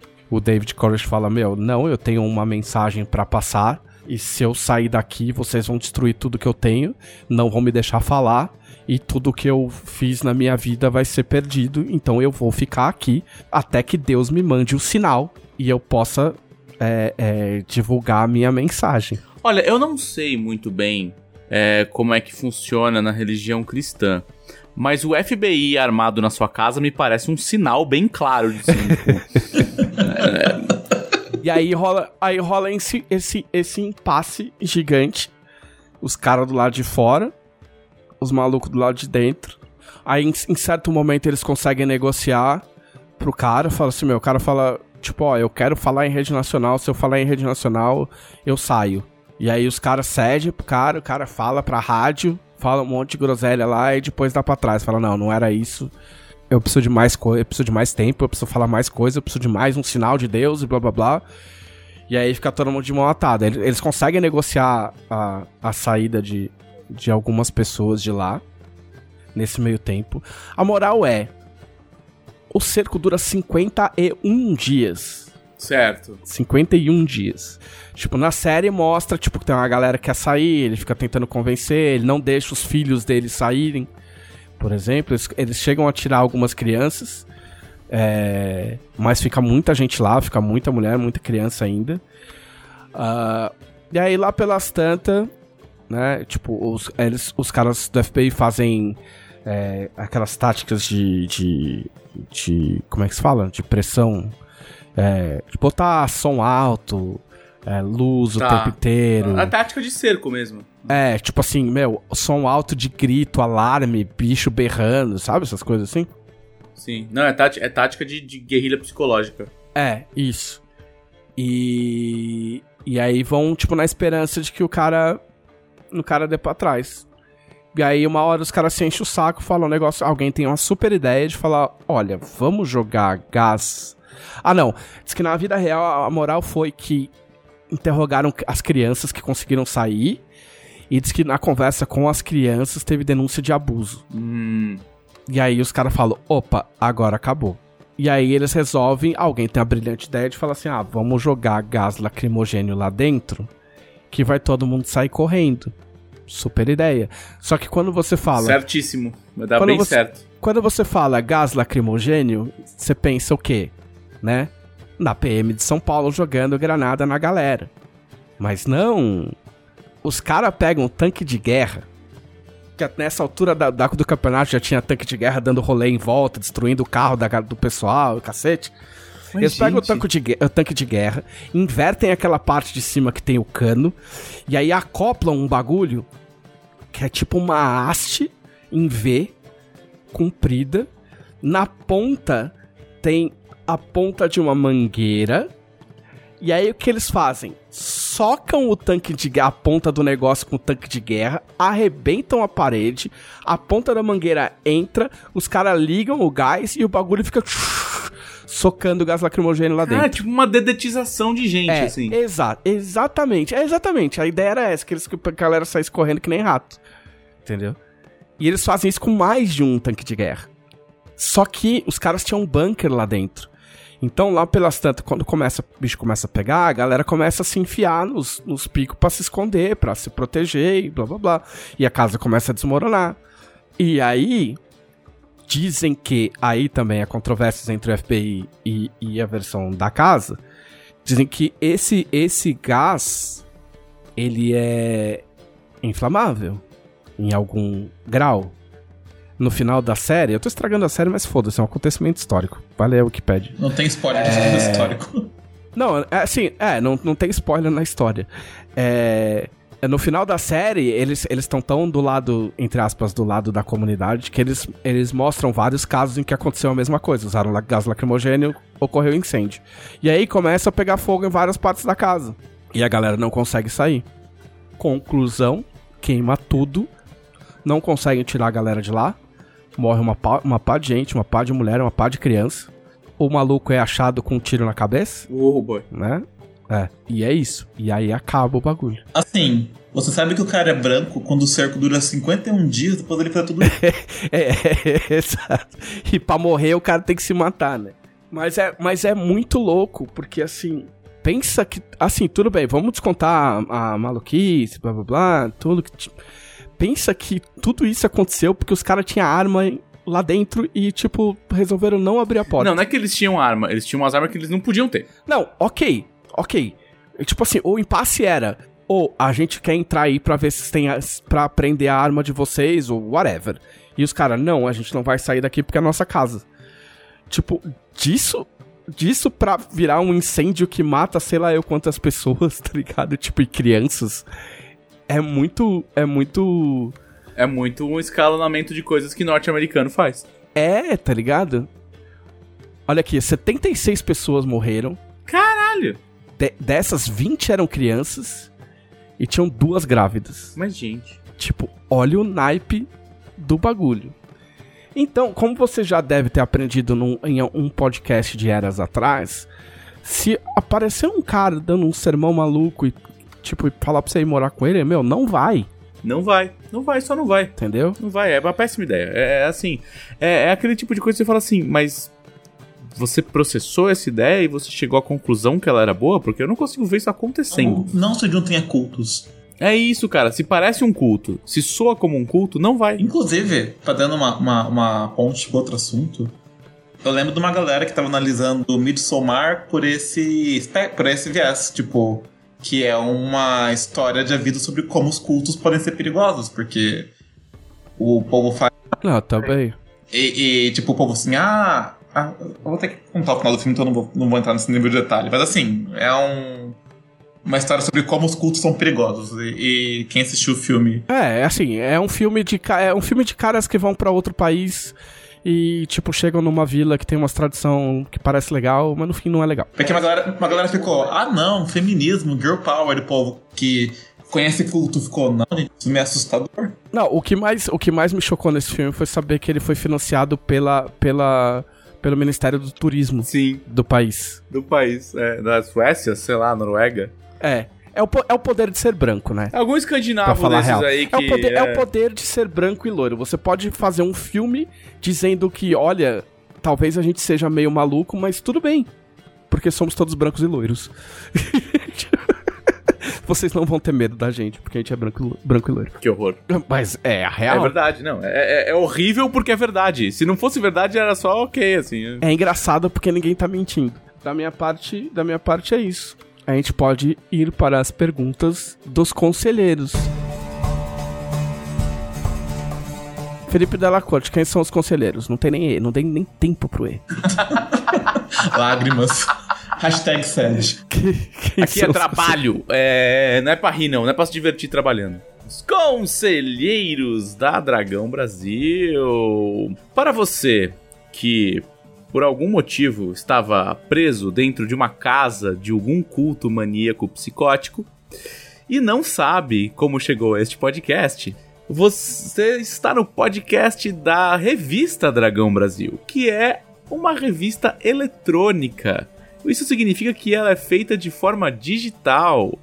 E para assinar a revista Dragão Brasil, você precisa ir em www.dragãobrasil.com.br e fazer um apoio. Um apoio recorrente. Isso significa o quê? É quase um modelo de assinatura. Mas ao contrário das outras assinaturas, você não vai passar por atendentes horríveis para cancelá-la. Você está apoiando a revista para que ela mensalmente seja produzida é, por vários, uma dezena ou mais de é, escritores, é, resenhistas, desenhistas, diagramadores. São sermões RPGísticos escrito, escritos por líderes de culto. Exato. A diversão. perfeito. É um culto à diversão. A gente inclusive faz regras muito estranhas, assim como todos os cultos. Ah, meu Deus. Mas é isso, com apenas 7 reais, que é um valor que não aumentou desde que a Dragão em formato digital foi lançada em 2016. Você não era nem nascido ainda em 2016? Pois é. É, Você recebe geralmente mais de 100 páginas de conteúdo de RPG e cultura nerd, com muitas coisas sobre os RPGs da Jambô e outros, regras, dicas, colunas, resenhas e coisas maneiras. E se você quiser mais coisas maneiras, você sempre pode fazer um apoio maior. E o maior dos apoios é se tornar um conselheiro da Dragão Brasil. Você vai fazer parte do conselho editorial, que custa ainda hoje 20 reais e te dá não só a revista um dia antes, né, do que os outros meros mortais, como também acesso ao grupo fechado dos conselheiros, onde a gente interage com os leitores, é, faz perguntas sobre propostas de matéria, Hoje é, eu- ouve hoje eu as postei- súplicas. Hoje eu postei. Hoje eu fiz um, um Nargon versão 1420 no Hero Forge e postei lá. Ó, Só postei Olá. lá. Ficou da hora. Eu vou lá ver depois. O... E o- uma das coisas que você pode fazer lá é que, enquanto este podcast está sendo gravado no grupo dos conselheiros, nós abrimos para perguntas dos conselheiros que nós respondemos aqui na gravação. Eu ia falar ao vivo, mas não é ao vivo, porque pra gente é ao vivo, mas pra vocês é no final da semana. Ah, as pessoas da, da, que ouvem o podcast nunca saberão que Felipe Della Corte faz uma, uma coreografiazinha enquanto ele lista as coisas que vão ter na edição. É, é, é uma. é, quem sabe isso pode virar uma meta estendida do podcast filmado. Só pra vocês verem as minhas tripulias de câmera. Sim. Muito bem. Perguntas como. Perguntas como. A do conselheiro Emerson Xavier, que quer saber qual foi o produto da Jambô que vocês mais se divertiram editando. Você tem editado mais coisas, né, Belo? Eu tenho editado bastante Você e o coisa. Vini, na verdade. Eu edito a Dragão todo mês. Já é o suficiente. Eu sou um editor meio virgem, então não tem muita coisa editada ainda na minha, na minha lista. Estou perdendo a minha virgindade de edição com, a- com a- o pessoal da Jambô. Vocês, inclusive, tiraram a minha virgindade de uma forma muito interessante, então muito obrigado a todos vocês. Ah, O que, que eu gostei de editar? O que, que eu mais me diverti editando? Eu cuido dos selos. Eu, eu edito mais coisas traduzidas. Mas eu cuido do selo Odisseias, que é o selo de publicação de autores novos da Jambô. E ter, conversar com os autores novos é muito divertido. Então, todos os livros que eu tô editando do Odisseias foram os mais divertidos porque eu tive mais contato direto com quem tava escrevendo a obra. Dela. Ah, eu vou, é fácil. Até, até agora, até então, foi a jornada heróica. Foi Coração de Rubi. Coração de Rubi é minha novelinha mexicana particular. Coração de Rubi. Foi a coisa mais divertida de editar até então. No episódio de hoje, Ruby encontra sua rival diamante no colégio. Mas será ela a mulher que roubou Renato Augusto de seu coração? E quem é a senhora misteriosa que apareceu no portão de co- do colégio clamando por seu nome? Coração de Rubi. Toda sexta-feira no SBT. Tem uma novela mexicana fantástica chamada Rubi, que a, que a protagonista é uma anti-heroína. Porque a protagonista é uma mulher que ela quer dar golpe pra ficar rica. Justo. E é só isso. ferrando a vida de todo mundo. É sobre isso, é sobre dar par- golpe. Tem uma parada que, na verdade, as, as novelas mexicanas que a gente chama de mexicanas, na verdade, são venezuelanas. Algumas sim. Algumas são. sim. É que é o modelo. Ex- Existe um RPG de novela mexicana. Chama Pasión de las Pasiones. Eu sigo, É. eu sigo o autor. Alguém já, alguém já jogou, acho que eu não lembro se foi perdido, o pessoal do Perdidos no Play. O Ramon, eu acho que o Ramon mestrou. O Ramon Mineiro. Sensacional. É. Chamado Ramon. jogaria. No RPG de novela mexicana, já começa dando Começa certo aí. bem. Já começa bem. É, não, 10, 10 jogaria, jogaria, certeza. É. Cara, eu fiz um monte de dragão legal. É muito difícil escolher porque é muito dragão. Eu não vou lembrar números específicos. A do a das rolagens de dado foi legal. Ah, nossa, essa matéria é muito legal. É. Quando dá, eu não eu não eu- assim, ó, eu não gosto muito de diagramar porque eu acho que eu faço muita volta pra diagramar direito. Mas quando quando os astros entram em conjunção e eu tenho uma ideia e consigo executar ela de um jeito que eu não fique desesperado, acaba sendo acaba sendo legal quando dá pra fazer umas firulas assim, tipo essa O matéria. conselheiro Adriano Silva quer saber se vocês fossem aventureiros de Arton, quais ou qual ou quais classes vocês teriam? Bucaneiro. Inclusive foi o que o um outro conselheiro aqui, o Mauro Giuliani, falou. Trevisan é É claramente porque eu um acho que eu já respondi, acho que a gente já respondeu alguma pergunta assim, porque ela É, é acontece bastante de tempos possível, em são tempos. 85. É, são 85 episódios, eu duvido É. que a gente não tenha respondido. Mas eu continuo sendo bu- bucaneiro. Mas o Vini está aqui É. para responder pela primeira vez. Eu acho que eu seria um bardo que canta mal.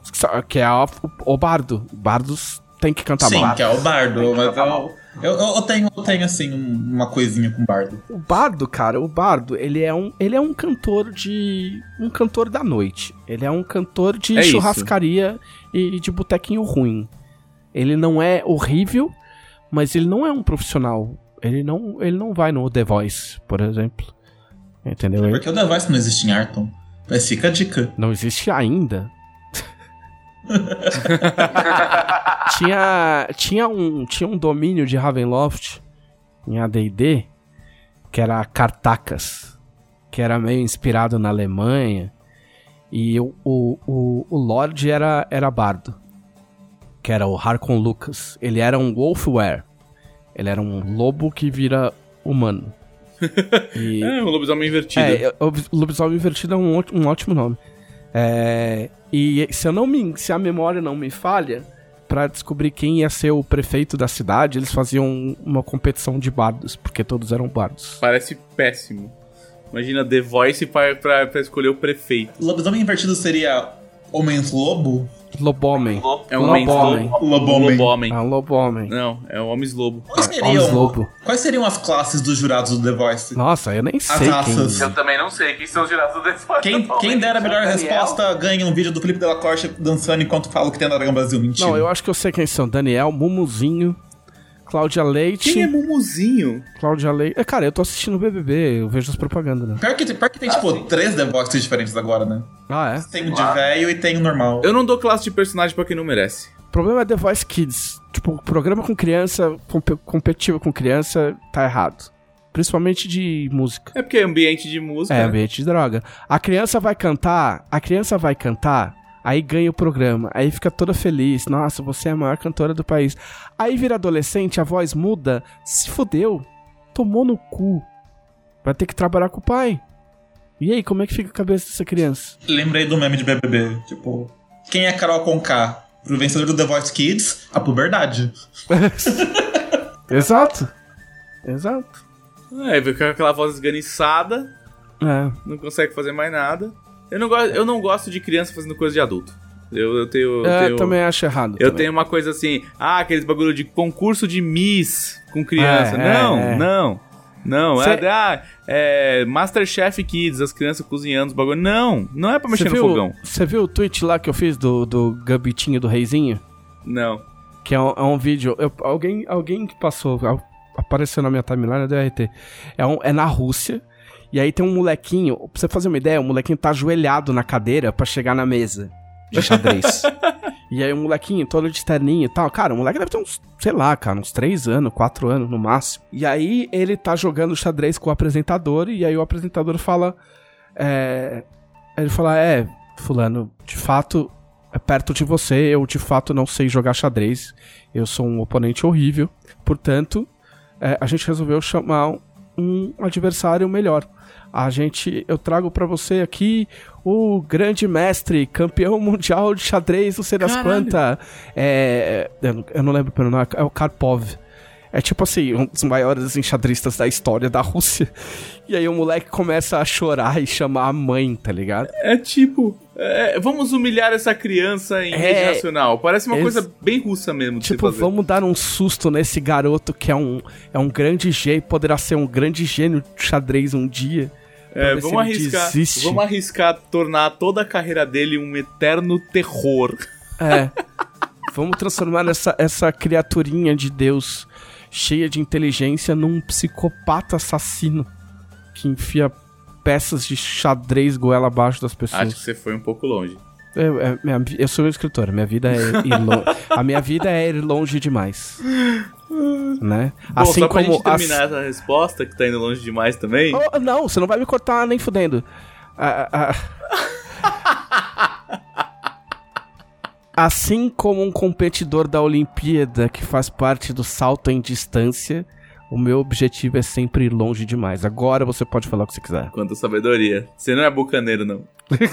só, pra, só pra ter a piada válida, eu acho que eu jogaria de nobre. Aristocracia paulista. Só pra manter a piada A viva. pessoa sempre quer ser no RPG o que ela, o que ela prata na vida real.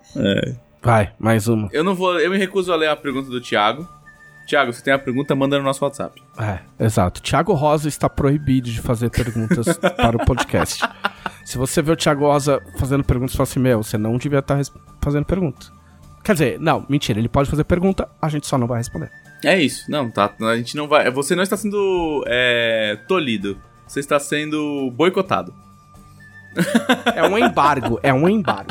Barco. Ahn, Tiago Soares quer saber: Vocês recebem muito material de fã e com que frequência ele acaba sendo usado? A gente recebe muito material de fã? Não, eu não, acho- eu não considero muito. Não fala assim, que senão vou mandar mais.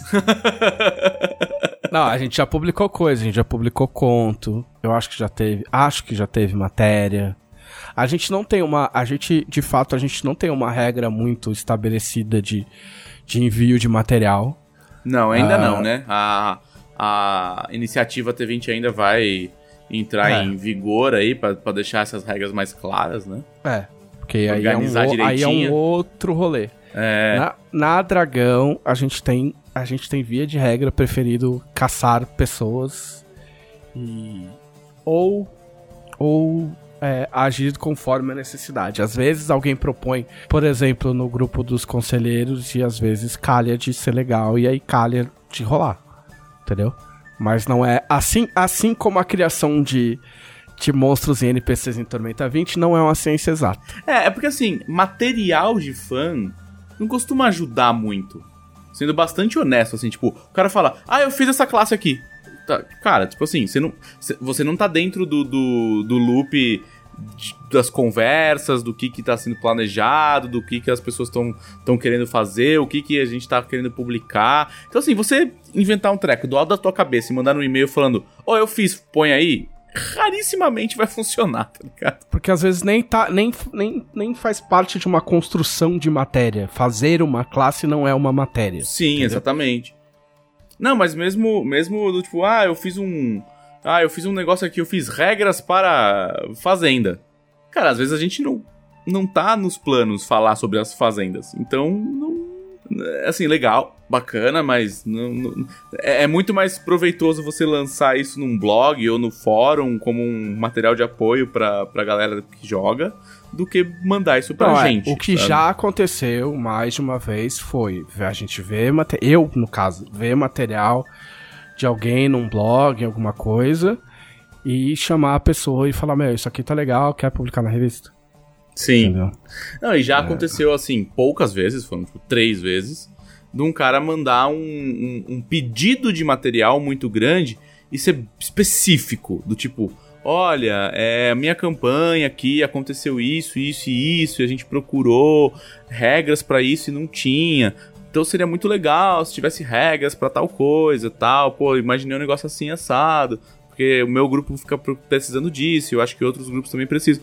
Esse tipo de sugestão é, é- nos é mais útil e acaba virando algo, né, concreto, muito mais vezes do que, ah, eu fiz um monstro e mandar o monstro pra gente, sabe? sugestão é sempre é, é normalmente mais mais negócio. Por isso que, por isso que a gente ressalta muito o grupo da Dragão. Não é, Sim. Não é só pela grana, é porque realmente é o lugar que, tipo assim, é o único lugar do Facebook que eu frequento. Sim, eu Tipo, também. De verdade, sem, sem sacanagem. O meu Facebook, ele funciona. é, é, é, como é que fala? Por. Por. Por máquinas. Por aparelhos. Respira por aparelhos. Respira por aparelhos. Entendeu? É, eu nem. Eu nem o Messenger tô usando direito mais. Eu só entro nele pra, pra entrar no grupo da Dragão. E ali a gente de fato tem espaço pra, pra ler as sugestões, pra debater coisas sem muito ruído. Tipo, já, É um já grupo- se é, é aí um- é um quatro grupo- anos, tem funcionado, funcionado legal. É. O grupo sequer tem regras rígidas oficiais, porque as pessoas costumam ter bom senso suficiente pra que a gente consiga viver em comunidade ali sem. É, né, tipo na sem- Suíça, né? É, tipo num culto. Ah, quer dizer. ah, mas enfim. Sugestões, sugestões são legais. Eu passei um tempo no, no, no saque, contato.jamboeditora.com.br, e eu acho que eu não vi nenhum e-mail de sugestão de, de coisa pra. Não, sugestão, sugestão sim, mas nada do tipo, criei isso daí, dá uma olhada. Não, o que tem funcionado mais é conto. Se você mandar um conto e o conto tiver legal, você tem chances. É verdade. é. A coisa que tem mais chances é conto. Sim, conto, conto, acho que. Não, conto a gente chegou a passar pra frente. Agora, É, ah, o, mas a, escre- a, mas DB escreve de janeiro direito. saiu um conto, um conto de um de um rapaz que já, ele já foi publicado, ele já ele ganhou um dos dos concursos do Crônicas. o João Vitor Teixeira. Esse. E aí ele mandou um outro conto que falou: Ah, eu, eu sou o João Vitor, eu já publiquei no, no Crônicas, eu publiquei no Curtos e Fantásticos e tô mandando esse conto aí pra se vocês quiserem usar na DB. E, e saiu na de janeiro. E a gente paga, tá? Só- é, e a gente paga, saber. exatamente. Entra em é contato você com a pessoa, mandou paga. que a gente vai pegar o conto e, tipo, valeu, obrigado, valeu. O Curtos e Fantásticos não paga, gente. Só pra ficar claro aqui, já que tem um organizador. Não, a DB paga. Sai, se o conto sair na DB. Ninguém vai ficar rico, mas paga tudo. O conselheiro Anderson Rosa quer saber: podemos ter uma edição de terror qualquer dia desses? Oh, Seria não responde. Tormenta um horror cósmico que se tornou real? Não responde. É Anderson Rosa? Eu tenho certeza que é o Thiago. Ele não consegue nem disfarçar o sobrenome. Como É o assim? Thiago disfarçado. Tô vendo aqui a fotinho do Anderson com, com a família dele aqui. Eu sei que é você, Thiago. Eu sei que Muda é você, cor, Thiago. pelo menos. Muda a cor de rosa pra outra. Cara, assim, ó, a dragão, a dragão de terror é um negócio bizarro, porque assim, eu vou ser honestíssimo. Eu esqueço do Halloween. Porque o Halloween pra mim não, não é Halloween. Halloween é o aniversário da Camila, porque a Camila faz aniversário no Halloween. Mas você esquece do Halloween morando com a Camila? Não, então, porque, é- porque é o aniversário da Camila, que por um acaso é Halloween. Entendeu? Prioridades. Mas, Mas quando a gente ela, ela acha o Halloween mais importante que o aniversário. ela é, o- ela é o Halloween, Exato. entendeu? Então, quando a gente tá planejando a revista, eu sempre esqueço de, de botar a matéria temática no Halloween. E aí, quando chega no mês, eu já, já tá todas as pautas encaminhadas. Eu falo, meu, não vou parar e voltar tudo. A gente, a gente fez uma, eu acho. Que a gente fez os monstros, os monstros clássicos de terror. Pra Sim, sim, ó. Tormenta. e- Múmia, o, É. o Fred- Fred Krueger, Fred Krueger, sim. Fred Krueger. A gente, a gente fez votação na, na, na- no, no grupo dos conselheiros, inclusive. A gente fez uma lista e fez a votação pra ver quais que iam, quais que iam entrar. Mas agora nós temos Aslotia, né? Que pode ser um lugar explorado aí pra aventuras mais tenebrosas. É. Pode Sim. ser, quem sabe? Quem sabe não me inspira aí numa caverna do saber, tipo, é, é, regras pra, pra medo, pra é, traumas, um negócio mais, mais soturno. E- É. pra- regras para, tipo, os seus personagens estarem com medo de alguma situação, sabe? É, vamos ver. Tudo é possível. Mas eu não acho que também é horror cósmico, não. Eu também não. É fantasia. No final das contas, tudo se resume no desejo de um dia socar os, os, os demônios da tormenta. Horror cósmico, você sabe que você vai ficar maluco e não vai socar ninguém. Só puxando sardinha pro meu lado, quem quer ver coisas de terror, o blog da Jambô tem dois autores que falam muito de terror, que são a Guimarães verdade. e o Valdir é, L. Santos. Quase todos os posts dele do blog são sobre terror. Então são dois textos sobre o assunto por mês no blog. Ah, olha aí. Tá vendo? Olha aí. Olha aí, né? Olha aí, é o melhor, é sempre a melhor. o melhor follow-up é. Olha aí. Olha aí. Olha aí, tá Viu? vendo? Olha só, Olha lá. né? Que legal. Que O negócio que a gente pode olhar aí, lá, É. olhar Ô, só. O Guilherme, uma época, me encheu o saco. Acho que era o Guilherme. Não lembro se era o Guilherme ou o Leonel. Provavelmente o Leonel. Encheu o saco porque a gente, em São Paulo, a gente fala. Aí eu virei e falei. É verdade. Ele virou e falou. Por que você virou? É, por que você virou? Você já não tava falando, cara? Você vai virar, virar, virar pra onde? Você não pode só falar. Mas, ué, eu virei e falei pro cara. Ah, lembrando que as quintas-feiras tem fim dos tempos no canal da Jambô. Que horas? Felipe Della Corte. Fim dos tempos é às 8. Muito bem. Aos, Oito da noite. Aos sábados temos joias para Lamasto. Que horas, Felipe Della Corte? Às 7. E esta semana. Repita! É, repita. É hora do pulo do gato. É... E esta semana começou a campanha no Mestre Pedroca. Ossos afogados. Ossos afogados. Muito bem. Sopa de ossinho. Toda segunda-feira. é de 15 em às 15 8. dias. É verdade. Uma segunda sim, uma segunda não. É, exato. É uma Às 8 da noite no canal do Pedroca. Porque na outra segunda é rolo dado no Azex. É, é, a gente é uma campanha oficial de Tormenta 20 acontecendo no, no Mestre Pedroca. A gente tá dando um, um backup e a gente vai mostrar coisas de. coisas marítimas, piratescas que sequer apareceram no cenário ainda. Olha só. Ah, olha lá. Olha só. Olha lá. aí. Olha aí. Vira e fala pro cara. Olha aí. Virou, vira pro seu amiguinho e fala: assiste pro Pedroca lá. Assiste aí, mano. Vai ser da hora. A gente não assistiu ainda, a gente vai assistir agora. É verdade? A gente vai assistir agora porque começa em coisa de meia hora. Exato. Mas você já vai ter assistido. Ok? Então é ok, isso. ok. Então, ok, ok, ok. A Camila. O Nelson Rubens trombou com o carrinho do supermercado na Camila uma vez em São Paulo. Quê? Sim. No pão de açúcar da, da Angélica. Momento Meu bizarro. Deus. Momento bizarro. Ele, Que momento. mas ele pediu desculpas. Ah, sim, mas que momento ainda assim. Muito bem. Aí você, você segura muito pra não pra poder pra ele falar assim, ok, ok. É. este foi o podcast da Dragão Brasil, a maior revista de RPG e cultura nerd do país. Até semana que vem. Ei,